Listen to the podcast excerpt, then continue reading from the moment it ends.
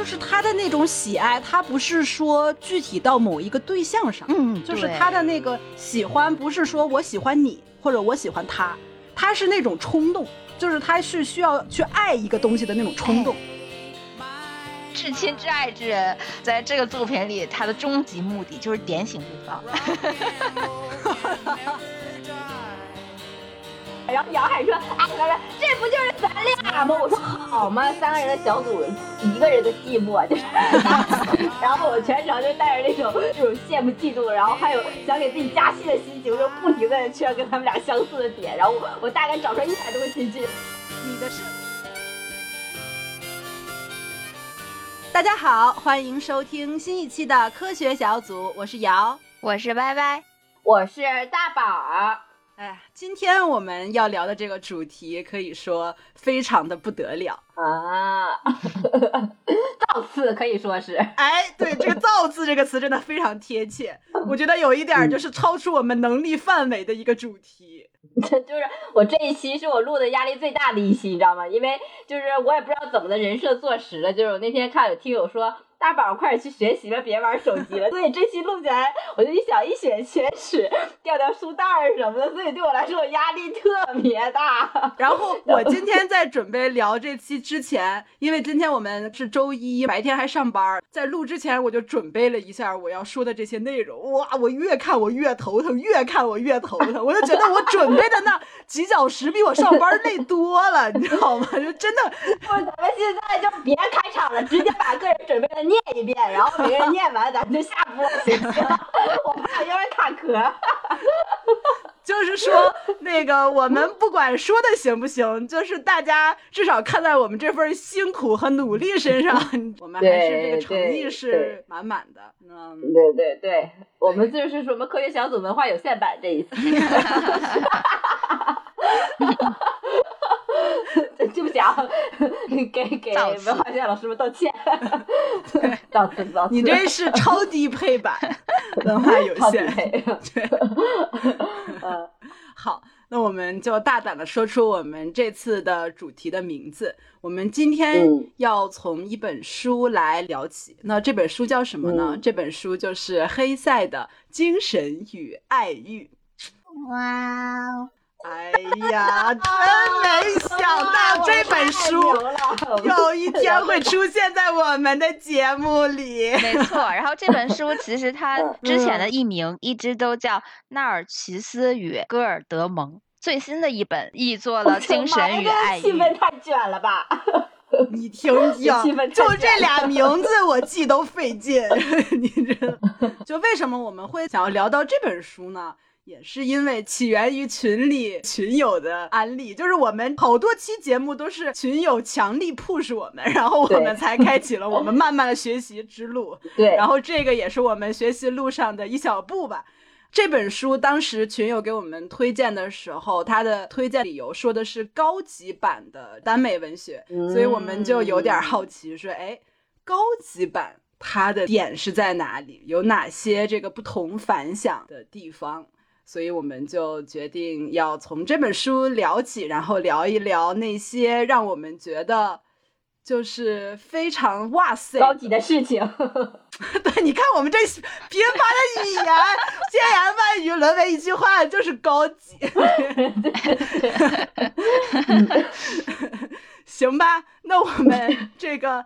在开始之前，先由我们这里面文化水平最高的 Y Y 来给大家，嗯，简单的科普一下这本书大概讲了什么内容。没错没错，来把 Y Y 准备那部分拿出来，让他念一下。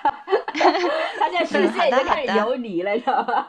这一期最高光的时刻就在这里了，知识浓度最高的时候。嗯，来听听他的啊，嗯，来，嗯，这本书呢，主要是讲述了两个个性完全相反。可以说是对立面的两个人，却彼此深深的吸引。虽然最终仍走上了不同的人生道路，但始终对对方念念不忘的故事。同时呢，整个故事也蕴含了很多对于人生哲学和宗教的探讨。大概就是这样。哎呀，听听听听！哎呦，真没想到，你说我们 竟然敢有这个勇气去涉足这一本书。为自己的勇气鼓掌。嗯。那我们就 铺垫了也很多了哈，那我们就开始正式的进入这本书的那个讨论。对我觉得我们最开始的时候可以先聚焦一下这两位主人公。我其实最开始读这本书的时候，就这两个人的那个人设还是比较吸引我的。就是前段的时候，感觉他的情节还是比较丰富的，然后人设也非常的鲜明，确实让我有一种读到 BL 小说的那种感觉。所以这两个人他的人设是什么呢？就是其中的一个人是叫戈尔德蒙嘛，然后他是属于那种特别浪漫的类型的人，然后长得也很漂亮，是那种美男子的设定。然后性格呢，也是那种天真烂漫、特别纯真，没有什么心思负担的那种。但是他好像还隐隐约约开篇的时候透露出一点他的那种身世的不太平凡，就是有一点神秘的感觉在里面。就是外表天真浪漫的人，看起来好像还有点小秘密，就挺有意思的。然后另外一个人是属于跟他完全对立的一种人设，就是禁欲派。这个人叫纳尔奇斯，因为他本身那个设定就是属于天主教的一个神职人员，所以就是我读到他的时候，我就有点带入我们读 BL 小说里面那种就是和尚啊啥的那个，从小被送进寺院，然后 没有见过人间烟火的那种感觉啊，就是那种形象。他其实算理性派吧，我觉得。啊，对对对，理性派，嗯，对，你看我，我就是，我觉得“理性”这个词不是吸引我的点，吸引我的点就是禁欲 这个点，对，就是比较打动我，所以我就一直对他的设定就是禁欲、禁欲、禁欲。他这个人设其实挺典型的，我觉得他是属于那种，就是我的比喻，感觉有点像流川枫的那种设定，就是冷冷的，然后五官特别立体，棱角分明，嗯。然后看上去不苟言笑，因为他多次形容说他特别有特点的一个五官就是他的嘴唇嘛，然后说他嘴唇很薄，很薄，对对对，就有一种有点凉薄的那种，就是不是就是那种霸总里面三分讥笑带着什么七分凉薄啊那种感觉，就是这么一种人物形象，所以大家可以聊聊第一次接触这两个人设，这两种人物形象，就对你们来说开篇最吸引的点在哪里？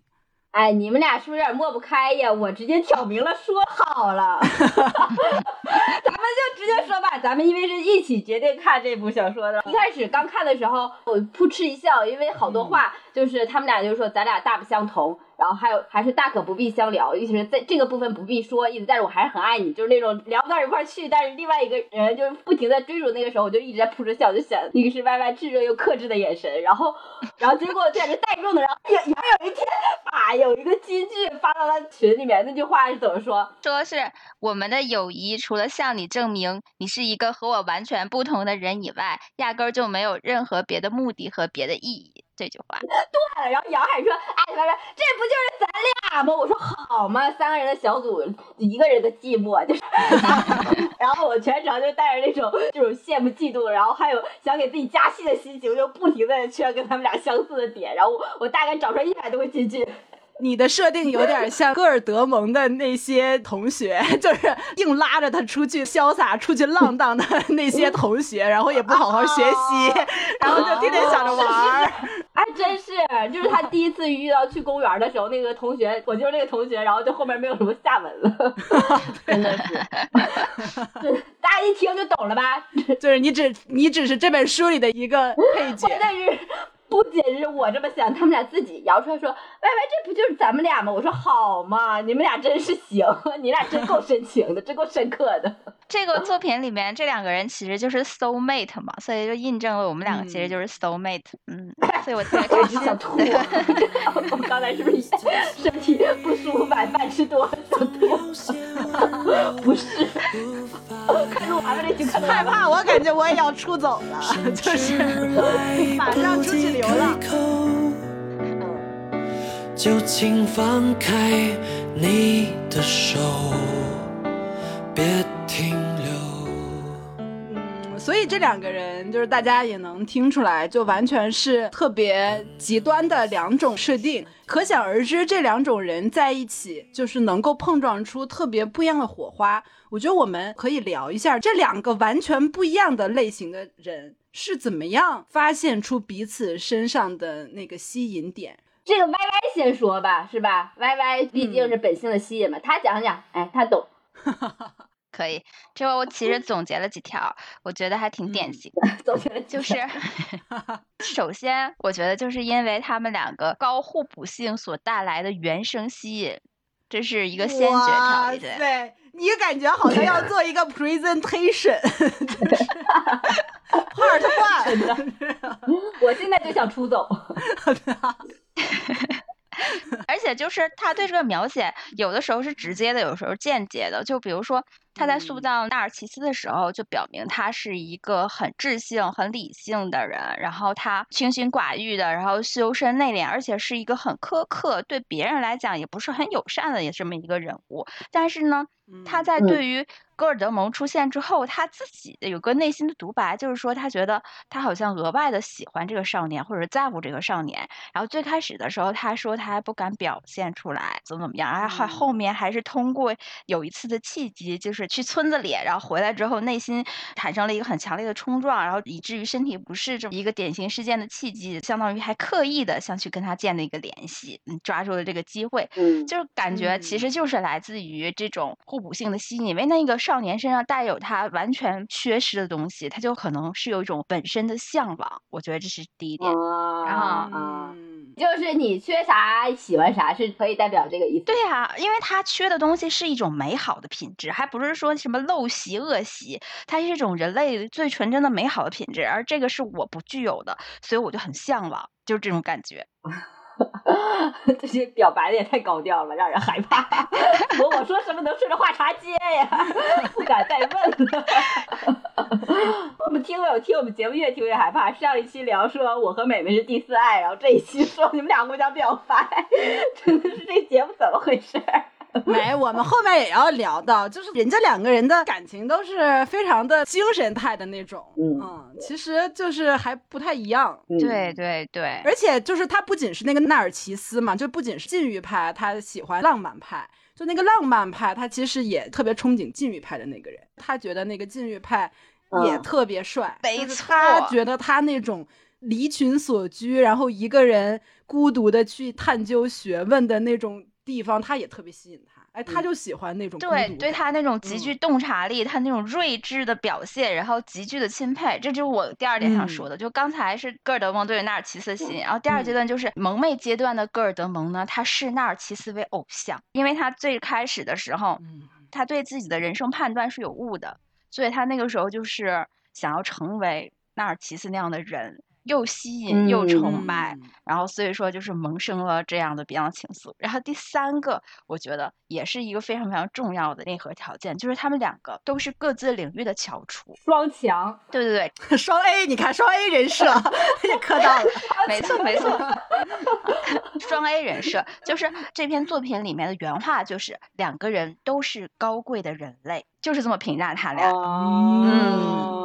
所以他们有着同等高度的内核的魅力和灵魂，就不会让人觉得，哎呀，他看着他真是白瞎了，什么好白菜让猪拱了这种事情。我们就会觉得两个人好像天生就是应该在一起，就是非常般配，而且这种般配的程度，甚至让普通人产生了嫉妒之情。就是最开始他们俩开始走近成为朋友的时候，周边的那些小伙伴们就会发出感慨说。没有人希望他们两个在一起，没有人希望他们两个变得亲近，因为如果他们两个在一起的话，就会觉得他们是贵族，而我们都是那么平庸，就这种心情。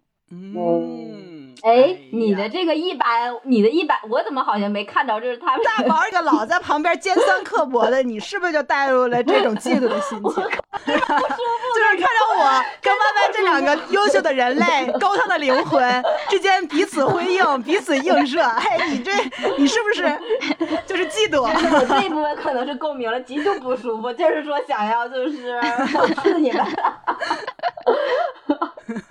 就是在这种高尚的人性的光辉之下，看到了自己的渺小。对，你们俩讨论这个期间，然后我当时想，哎，Hello，Excuse me，就是说还有我，我也在看这部小说，好吗？我也有一些特质跟他们有点相似。然后等到他们俩一顿聊完之后，我后来实在受不住了。我真的给听友们说，我越来越能学习了。真的，我现在学习时间大概达每天八小时左右，真的 持续学习。嗯，但。我刚才感觉 Y Y 说的第一个点其实是比较精神化的，是说他有那种浪漫的地方，然后天真的地方，美好的品质让自己追求。但我其实感觉他可能就是我说的会比较通俗，就是颜狗，看脸了是吧？就是因为的确连院长看到说哇这么一个美妙的男孩，然后都被他深深吸引，就是所有人其实都第一眼是因为他长得实在太漂亮，他具有魅惑人的那种。皮囊，所以让这么一个克制的知识分子看了他之后，这么一个克制的思想家看了他之后，都感觉到就的确是为他心跳漏拍。所以可能我我认为第一点 可能还是颜值的那个哎呦喂，不可否认，不可否认。好吧，嗯，但他嗯，反正我觉得纳尔奇斯，觉得他有一种能在千万人中就是遇见他的那个。叫于千万人之中一眼就看中他的 soul mate，就是他除了那个长得好看之外，他从一开始他就预言这个人不一样。就是我们一般人都是可能后期，然后看到这个人，哇塞，能够雕刻出那么好的那个东西，然后这么有艺术才华，然后才看出来，哇塞，这个人他不一般，他是一个有艺术家气质的人。但是纳尔齐斯，他在这个人一开始。就是啥啥不行的时候，学习感觉也一般般。然后呢，感觉干啥事儿好像也没个长性，就是看起来各方面都不是很出挑，除了他自己那张脸。但是在那个时刻，这个纳尔奇斯就已经预言到这个人有一颗非常不一样的高尚的灵魂。就这个，我觉得还挺厉害的。就是怎么看出来？就算命了吗？这是？他就直接下预言说你是拥有创造力与美的母性大地的儿子啊，是一个梦想家，对，情种，嗯 嗯。就是其实我就想说，我们可以从这块之后再往后顺一顺，就是他们俩两人关系的不同凡响之处，就是在他们俩一见面的开始就已经能够从彼此平凡的人生身上能够看出内在的闪光点，然后之后他们俩的发展，我觉得就是更是完全出乎意料。就是我看了前面两个人，很明显就这两个人就是主角了，是吧？就我以为后面的那个大概的剧情就会讲两个人的爱恨纠葛了，是不是？然后后来我发现。纳尔吉斯消失了大半张，就是整本书他可能就是一头一尾出现了，对，中间全是没他，这是万万没想到。然后最后那个两个人放对方走的选择，我觉得也很值得一聊。就是感觉虽然我们两个人是彼此吸引，但是我们俩的这种爱呢，又不是说我要想跟你在一起的那种爱。就是他们俩的那爱爱是我要成全对方，就是我我希望我能够帮助你实现你命定的命运，对你的使命，对对对对，这个 我觉得太。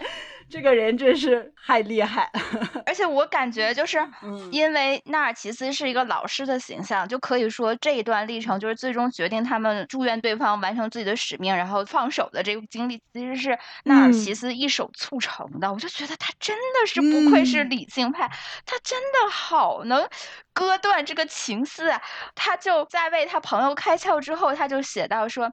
他高兴，他的朋友已无需他的指导，可有时又因此暗暗难过。他感到自己是一级被跨越的阶梯，一个被抛弃的果壳。他看出，他如此珍视的友谊就要完结了。所以，就 就是正常人，我觉得大家如果不想放手的话，就会去抓一把。但是他是直接推开了，私奔什么的。对，而且是他自己说，说我们的友谊的使命已经完成了，现在你应该在追求你自己的自由的灵魂了，就是你走吧，就是差不多就是这个意思。对，就是他一个是说他放对方走，另一个呢，他也没有想说我要跟对方一起走。就是我们两个人各自有各自的命运，然后我们俩就是各自去去践行自己的这个命运就好了，就没有必要说在一起。就就嗯，没错，他就是他的意思就是你走吧，我也不会跟你走的，我有我的使命，我也注定成为不了你这个人。哎哎，对我成为不了你这种人，我过不了你这种生活，但是我喜欢你。嗯嗯。就是我的磕点到这里就戛然而止，你知道吗？就是，嗯，就这两个人就有点太大度了，你知道吗？我就看的太开了。我我感觉其实那个阶段的他们俩都没有完成自我探索，就比如说理性派，他能够说出你走吧什么，是因为他其实也没有正视自己的感情。当时我觉得他可能内心只是有萌动，或者是有一些感觉不一样的情愫，但我感觉那个阶段他也没有去勇敢去认识到原来这个人这么不一样。然后包括当时他有他自己他自己说了，他内心的独白就是说。也许他太爱这个金发少年了，而对他来说，这正是一种危险。须知，爱对于他来讲，并非自然的状态，而是一种奇怪的事儿。他不能容许自己爱的着迷，不能容许自己满足于这一双俊眼的顾盼，这一头光亮的金发的亲近。他不能容许自己享受这种爱，哪怕只是一瞬间感官的享受。就是不敢接受嘛，不敢去。接受那个不是他不是不敢，这就是他的选择，就是禁欲派在于他自己去选择，我要控制住自己的这个欲望，因为就是这种欲望的东西对他来说是对他人生道路的一种扰乱，我觉得是，哎，有点那个意思，嗯，就是目标要多于这个爱人，是不是？个人修行要多于这个爱人的陪伴，嗯。我觉得可能是，就是他可能会觉得，如果我比如说我放纵自己去追寻这种像戈尔德蒙一样去追寻爱意的，或者追求那种丰满的人生的话，他其实是不快乐的，因为他的快乐就来自于对那种秩序感，还有就是他自己的精神世界的对对对确定性的追求，嗯，对那种智性的思索，我觉得是他也不想做这种妥协。嗯，对，我们现在来到了一个应该 perhaps maybe 的这样的一个阶段，也不敢拍板，真的读不懂这个人，你知道吗？就是他跟我看的那个 BL 小说，这完全不一样。就是在我的那个设定里面，这种类型的小说，它的点不就是在于要逼这种禁欲派的人，然后冲破自己内心的欲望吗？然后，但是这本小说高级在于，可能就是在于说。爱不是要成就，没错要放手。就是他其实就是种隐喻嘛，把两个人隐喻成两一种不同的人生选择和生活状态。然后同时，他的确不是讲感情的事儿，他他 只是 借由是我们低了，对，只是借由这种迷恋，也是有一种饱含的情绪吧。就是在这部小说里。情感这个事情一直都不是最高议题，最高议题还是说对于自己的选择，对，而且他其实。嗯，就是禁欲这块，他倒没有花特别大的文笔去讲嘛，就是感觉这块好像大家都能够理解，可能禁欲就是那种高尚的情操啊什么的，逻辑的脉络比较清晰。我觉得到后面其实花了很大的笔墨去讲戈尔德蒙的那个人生经历嘛，因为戈尔德蒙后来跟那个纳尔齐斯分别之后，他就走上了完全不一样的人生道路，就是他他开始追求那种完全放开了自己对于这种感情的追求，就随心所欲的。生活吧，嗯，但是与此同时呢，他又在这种生活中，就是有一点自己的纠结、自己的矛盾。他一方面又觉得这种生活是顺他自己的内心的，就是他想过这样的日子，但是呢，另一方面他又在这种快乐的瞬间又感觉到了这个时间的流逝，对，他是觉得这个快乐是短暂的。这个是在他后期很明显，其实前期我觉得他还是蛮追求这种快乐的，就是不断的在换伴侣。这一段情感结束了，那我就紧接着投入到下一段的情感中。嗯，我觉得这个也是为什么这个本书文学性这么强，还有很多哲学议题的思考，但是我们还能读下去的原因，就是总在你忘了有感情线这回事儿的时候呢，他就再给你提两句。主要中间这些女的真的是浮云啊。啊，我完全磕不起来，就是感觉，但是每一个姑娘都是有用的，就是每一个姑娘她出现的都是有工具人吧，哎，都是为了男主的成长，哎哎，就这些声色犬马的生活，我感觉就是得，比如说瑶是自由灵魂，但是她缺少一些实战经验，所以她就没有办法享受有一些东西是需要通过跟人去接触，或者发生了一段糟糕的感情，或者是发生一些经历之后，然后才幡然醒悟说啊，这不是我想要的。就就我是作为一个就是说实战形式，我我觉得也不，你说的也不对，你根本感觉完全没有认真的读这本书，一点都不懂戈尔德蒙。他是在跟每一个姑娘的接触的经历中，他都自我解锁了一个他的人生议题吧，就是就是这种感觉。就比如说。他跟第一个姑娘的时候，他跟那个吉普赛女郎丽赛的时候，首先他让他开了窍，原来世界上还有欲望，就是美好的东西存在，帮他打开了一扇世界之门吧。其实是是有这种作用在的。然后那个后，对吧？然后后面他又遇到了骑士小姐莉迪亚。然后还有他的妹妹尤利亚，这两个女孩对他来讲还是很重要的，因为我觉得这两个女孩是让他明白了情欲和爱的区别。这部作品里就写说，一开头他对两姐妹是等量齐观，但他觉得尤利亚更美，更富于刺激性，他对他俩都是一样的追求，一样的盯住不放。可现在莉迪亚却对他有了如此巨大的魔力，他爱他爱的那样厉害，甚至放弃了对他完全占有的欲望。当时是呃，因为跟莉莉亚有了更深刻的那种情感上的交流，所以说像他之前那种流连花丛的那种性格，一夜风流的事情很常见嘛，就是你来我往的欢好一下，他就会觉得很开心。但是他这个时候他体会到，他因为珍惜莉莉迪亚，然后莉莉亚不想发生这种事情，他就非常尊重他，然后还能克制住自己。他这种性格的人，然后但他却克制住自己的欲望。我觉得这个是这两个女孩教会他。嗯。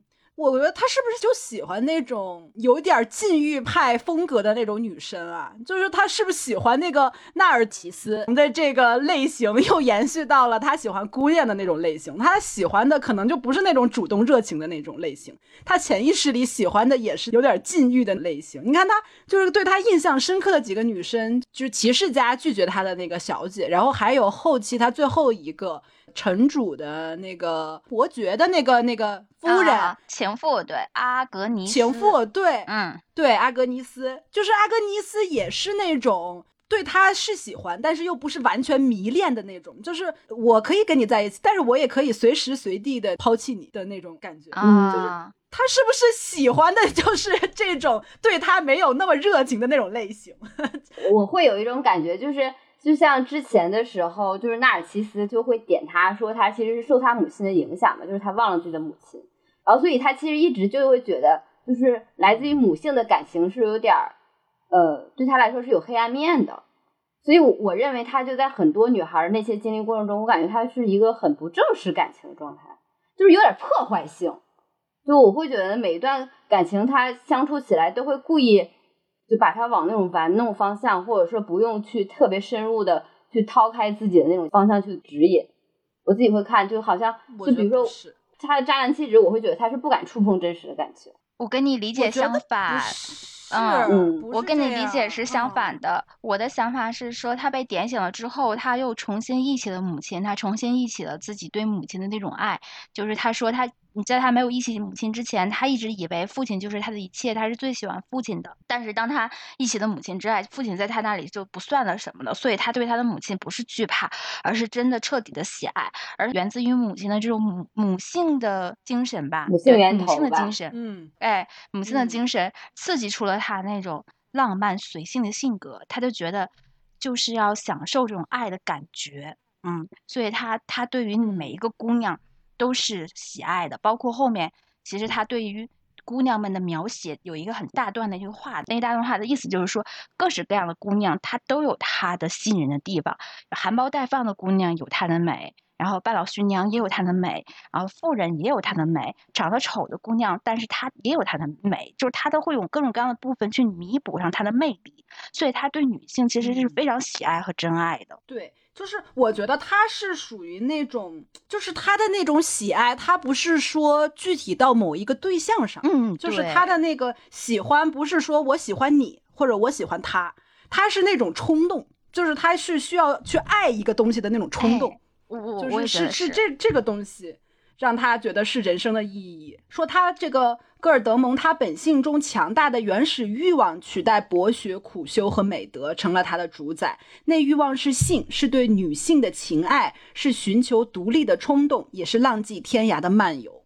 就是他喜欢的是这种精神上的追求，而不是说我是我就喜欢这个人。他他他不喜欢对对对对，是这种嗯，喜欢爱欲本身。对，就是像他，看他流浪，他其实也是说，我到了这一个地方，我可以享受有美好的生活，有非常温暖的舒适的日子，但是他待不住，他就还得走，就跟那个遇见那个女性一样，就是我遇见了一个这个女女生，这个女生各方面都挺好，很美丽，很漂亮，又很爱我，然后生活也很好，但是我就没法跟这个女生固定在一起，我还是得去走，我还是得去继续追寻去爱。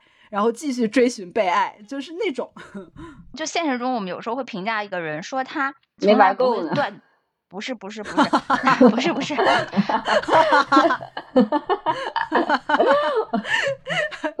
你人好像就是。完了，那个一个不孝之子，然后再跟母亲辩白自己的人生，然后母亲在那吐槽，还来了一句大白话，对，别给我整这些没用的，就是说还想玩呗。不是不是，我想说的是说，就像现实中有的时候，你看到一个人不会间断对象，就是他永远都会连续着谈恋爱，可能对他的这种状态就会说，他不是喜欢某个女生，他是喜欢谈恋爱的那种感觉。就喜欢恋爱的感觉，享受那种在爱情过程中相互的那种感觉，而且还是新鲜的爱情，嗯。的感觉，嗯。嗯。然后你还不能否认，他其实，在每段感情中，他还挺真诚，挺就有点像香水的那个感觉，就是他能够欣赏每个女孩的美好，然后他把那些东西都吸纳。但他还是有一个自己内心的女神的感觉，跟香水也不太一样。嗯，香水他最后还是有一个他在心里凌驾于其他人的那么一个形象。香水是因为他有一个终极目标，对他不是说他不是无目的的爱，他是有所图的。哦，他其实是接近他们是为了获取他们的体香，但是这个不一样，他就是享受跟这个女孩在一起的感觉，然后也不管她美丑。就是他，就是爱这个女，爱女性这种生物吧。我觉得就是这个女性本身。嗯，那看到这儿的话，当时瑶看到这会儿就会觉得，就是跟他还有共性吗？就是你知道，看到这儿，我突然想起了那个 前段时间特别流行的。一个大妈的采访吧，然后那个大妈就说：“阿姨就是大色迷，然后从小就喜欢那个帅老头，然后现在还是喜欢，你知道吗？”我就想起了这个阿姨，就是我就觉得他们之间有一个共通的自由的灵魂。就是我也想当那样的阿姨，就是在我四五十岁之后，我也能骄傲的说，就是阿姨就是大神迷，这么多年来就是喜欢帅小伙，就是我觉得还那个挺让我骄傲的，想成为这样的人。我也想，他还是有，我也想。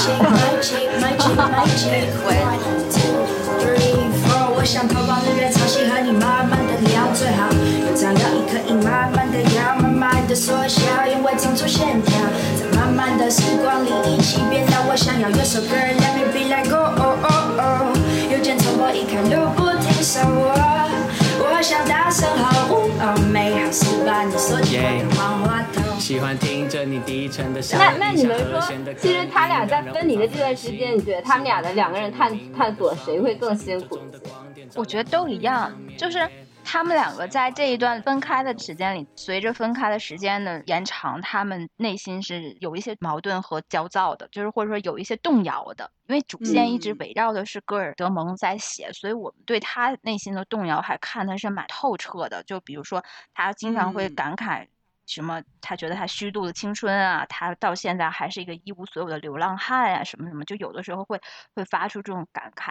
但是，但是最那个纳尔奇斯，他其实描写的很间接。他其实是在他们重逢之后，也通过一些侧面描写，让我们看到了他在这一段时间内他的一些动摇。他也自己有一些内心的独白，就是在考虑说，嗯，我们这种一种有条不紊的兢兢业业的生活，是一种持久的献身，是一种对于彻悟与真理的追求。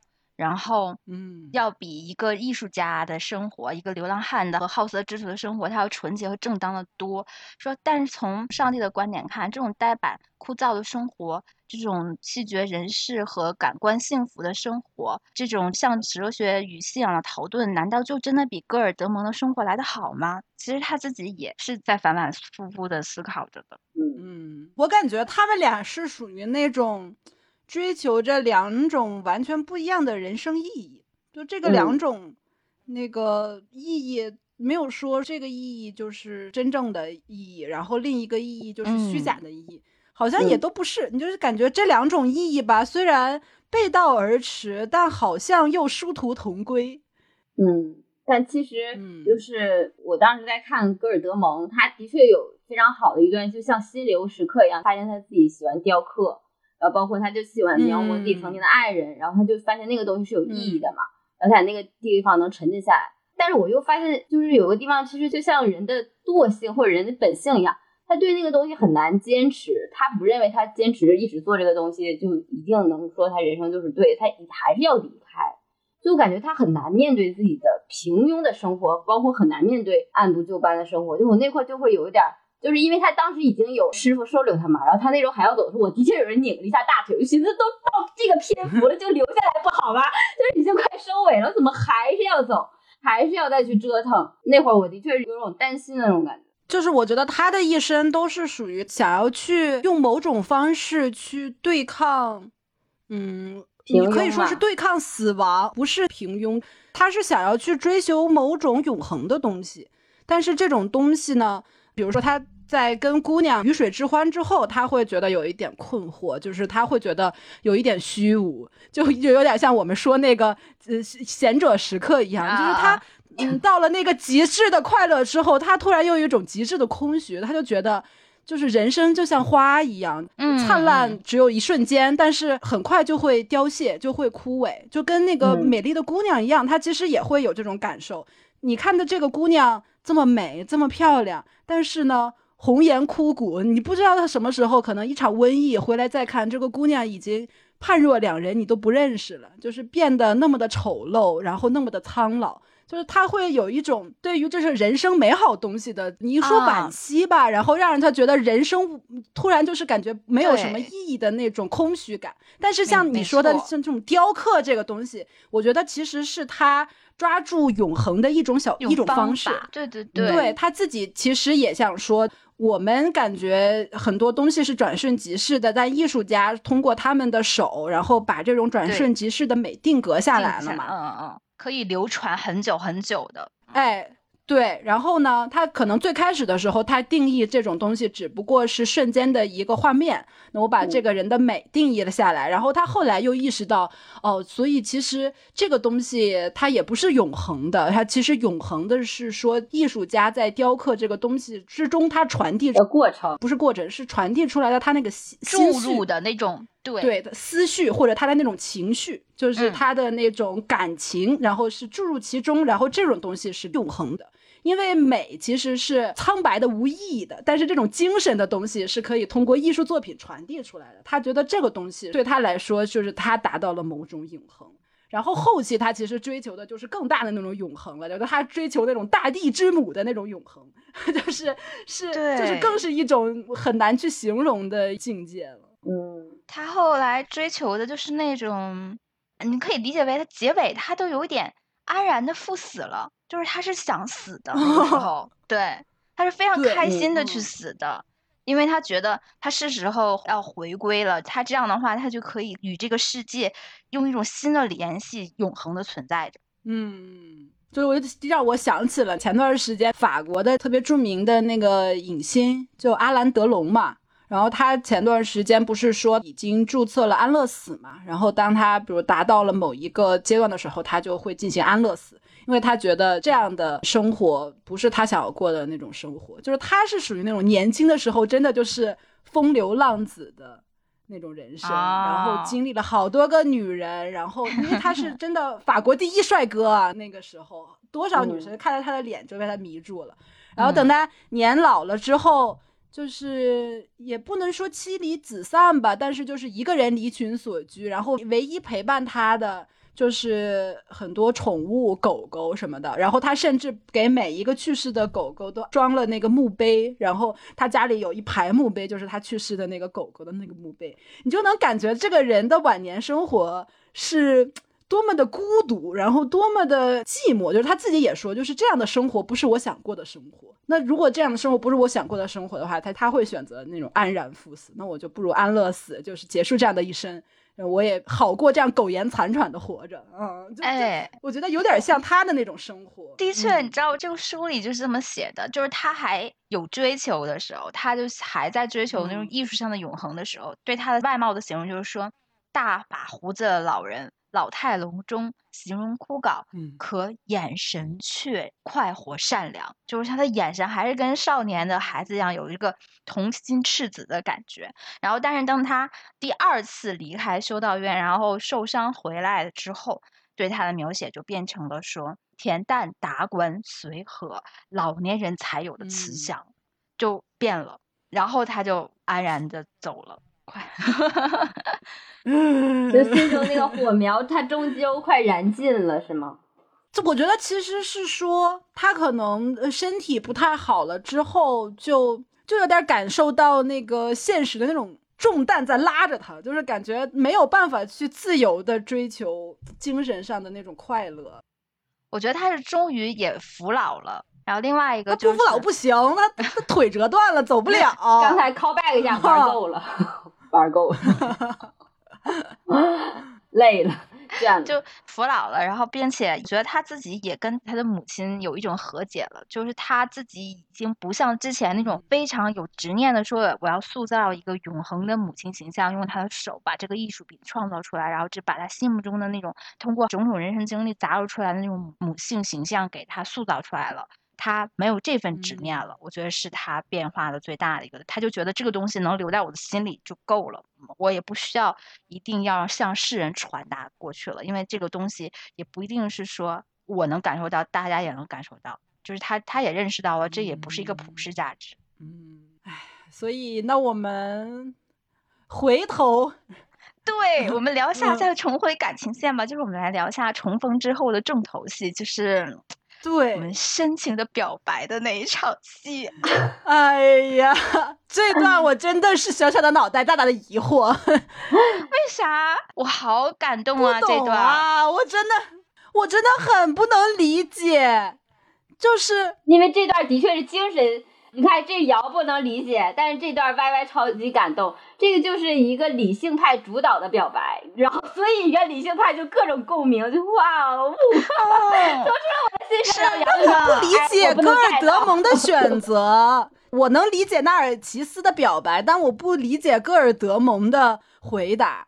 就是纳尔齐斯跟他表白之后，就是这么多年，两个人历尽人世沧桑，然后终于又重逢到一起，然后可能这也是两个人最后的重逢了。然后在这种最后一面的感觉的一刻，然后纳尔齐斯终于向多年的怎么说好友兼喜欢的一个对象吧，就是格尔德蒙向他表白了。然后戈尔德蒙的回答是：“我接受你的爱。”就是我很不理解这句话，就是我接受你的爱，啥意思？你想说啥？就是啥意思？歪歪啥意思？能理解。我跟你看的一本不一样，我的一本翻译的，他说的是我接受你的盛情，并且感激你。那更夸张了，就是 Thank you，就是感觉就是婉拒，就是你知道吗？那个石动燃句。这不是挺好的吗？而且他前面也是属于很开心的呀。这不就是我们看的那个 新闻？男生花了重金，然后在底下摆了心形上女性表白，然后女生十分感动，然后拒绝了他。没有啊，没有，他很甘心，他很感动的，因为他就是说，说他这一辈子生命的一半的意义都在于争取纳尔奇斯对他的爱。他也知道那其实喜欢他，但是却从未指望他这个骄傲的人会对他讲出来。但是他现在讲了，而且是在他这种一无所有的时刻，呃，流浪、自由、世界、女人全部抛弃他的时刻，所以他非常的感激他，然后并且也愿意接受他，不是挺好的吗？完美。我觉得是不是一个翻译的感觉？就比如说，就像求婚一样，国外说 marry me，然后他就说 yes I do，那 yes I do 翻译过来不就是我愿意吗？我接受你。就主要是说，就是他这个举动后面又意味着什么？就是比如说我们说表白呢，说我我愿意，我接受你的爱，那就是意味着两个人的关系将发生一个质的转变。就是我们俩可能从普通朋友会变成一个男女朋友，或者说我们就结婚了，我们就是两口子了。那他变了，后面他们的称呼都变了。他他称呼都变了。后来纳尔齐斯称呼戈尔德蒙的时候，都说的是亲爱的。没有这点吗？没有，我们这是超克制，我们这个翻译的版本全程没有的。就是我们看到的，其实就是一个礼节性的两个人的表白，然后表白之后，就是还是在完成各自的这个阶段做的，就就一次，就是他后来不是病得很重嘛，然后他就总是每天都守在他身边，然后后来就是在他临死前的最后一次的对话里。他就称呼他就是亲爱的，你应该休息，就这种，应该歇一歇。嗯，这个亲爱的不会像我们说的，他倒是感觉说了，但是我我理解这种亲爱的有点像那种礼貌性的，就是我们写邮件的那种 dear，就是那种长辈的那种对晚辈的那种，就哦，亲爱的，就是那种感觉。他们之前他们两个人的称呼都是直呼姓名。你可真是显微镜下的女孩啊！真是 没看到这个。我和瑶对这段都是各种困惑，然后歪歪两个人现在已经小脸红，扑开始享受爱情的红晕了，知道吗？就是这种，他自己磕到了，完全磕到了，特别。快点聊一下这个甜蜜的部分，我就是啊，我真的那个亲爱的我都找到了，就是他死前最后大结局的时候说别想太多话，亲爱的。那尔齐斯请求道：“明天再讲吧。”主要我们对这个亲爱的理解跟你的不一样，就是你觉得是那种爱称，对我们来说就是感觉是那种普通的亲切的人之间的一个称呼。就但是他之前称呼戈尔德蒙从来没有问过亲爱的。嗯，好吧，就是他们俩这个这个爱的理解啊，就是他们俩这个爱的结局，就是完全不是我之前所。认为的那种爱的那个大结局，比如说我们之前看那种作品吧，谈到爱这个主题的时候，两个人感觉终归会有一个结束，就是要么是说就是王子和公主幸福的生活在了一起，要么就是说，比如说两个人最后历经坎坷，然后终于在了一起，但是这两个人可能也是最后的时刻了，然后两个人比如说共同手拉着手安然赴死之类的这种。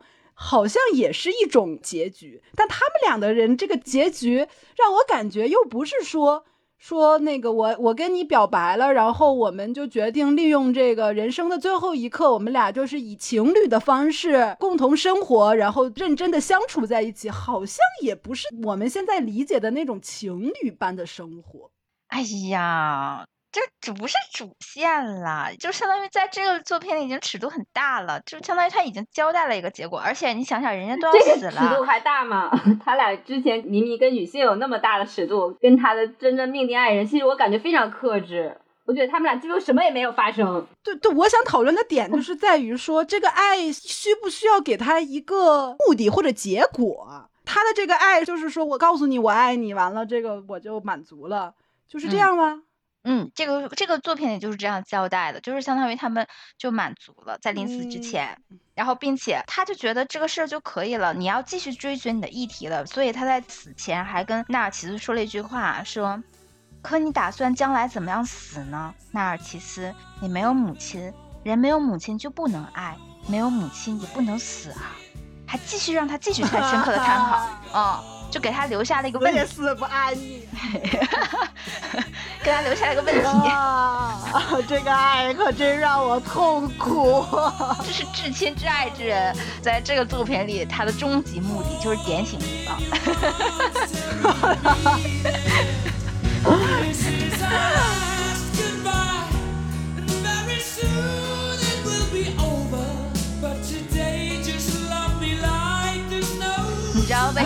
是因为你真的把它当一个高级耽美文学在看，但是我看了三分之一的时候，我就已经顿悟了，我被骗了。这这这这个是，咱把那个听友的名字艾特在评论区。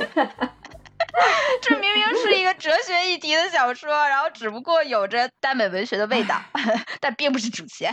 就是如果想磕糖，全靠自己脑补。对，其实像这个作品就跟黑塞的那个经历很像，因为他自己本身就属于是在清教徒家庭嘛，然后他就自己还非常自省，基本上他所有作品都是一直在反思自己啊，然后去思考人生啊，然后去有这些东西，然后包括他每部作品基本上都会有这样的一个人物，像导师一样的形象，然后去指引着这个里面的主人公。就比如说像我们在看那其实其实就是有点像黑塞的老年版的自己。